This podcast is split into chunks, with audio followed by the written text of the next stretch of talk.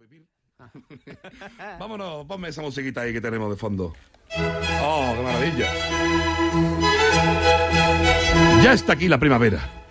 Y sin duda alguna, la pieza musical más conocida relacionada con esta estación del año es La Primavera de Vivaldi. ¡Viva! Ay, qué bien.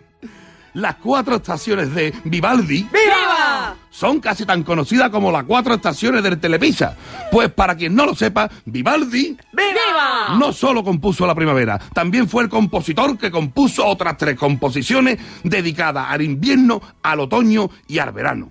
Tú dices La Primavera e inconscientemente piensas en Vivaldi. ¡Viva! Sin embargo, si tú dices el verano, no piensas en Vivaldi. ¡Viva! Piensa en Georgie Dan. De todas formas, tanto el invierno como la primavera, el otoño y el verano son estaciones.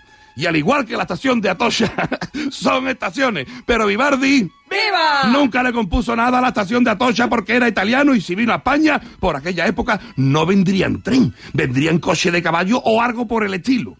Vivaldi ¡Viva! era de Venecia. Igual que los carnavales de Venecia y que el Festival de Cine de Venecia. Y aprovecho para decir que Venecia es una de las ciudades más bonitas del mundo, a pesar de lo que apesta a humedad. Y a pesar de tener el festival de cine más malaje que hay y los carnavales más saboreos del mundo también. Pues Vivaldi ¡Viva! era veneciano y se llamaba Antonio Lucio. Y hasta aquí quería llegar yo, hasta aquí quería yo llegar. ¿Cómo puede llamarse una persona Antonio Lucio? Con razón le decían Vivaldi. ¡Viva! Lucio es nombre de pescado y Antonio no es nombre para un compositor de música clásica. Mozart se llamaba Wolfgang Amadeus, Beethoven se llamaba Ludwig van Beethoven y Bach se llamaba Johann Sebastian. Pero Antonio Lucio no es un nombre de compositor de clásica, más bien Antonio Lucio suena a futbolista portugués. Seguro que su padre le puso ese nombre porque quería que el niño fuese futbolista y después le salió músico. Y la verdad es que no es lo mismo. Más quisiéramos los músicos tener la pasta que tienen los futbolistas.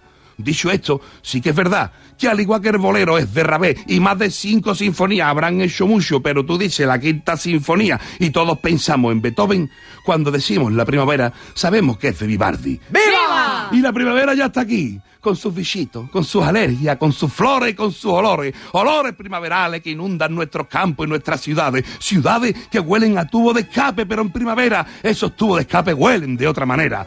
Una primavera que ha entrado mandando al cuerno al invierno. Primavera en la que nos vemos, vamos quitando la ropa y de esa forma vamos recibiendo poquito a poco al verano. La primavera es musical, es armónica, es melódica y sinfónica. Al contrario que el nombre de Antonio Lucio, que es socio como un prepucio, que es un nombre malsonante y disonante, que parte la armonía, la melodía y la sinfonía por detrás y por delante. Dicho esto, termino pidiendo que todos coreemos en honor a esta estación que acaba de entrar, a esta estación tan querida.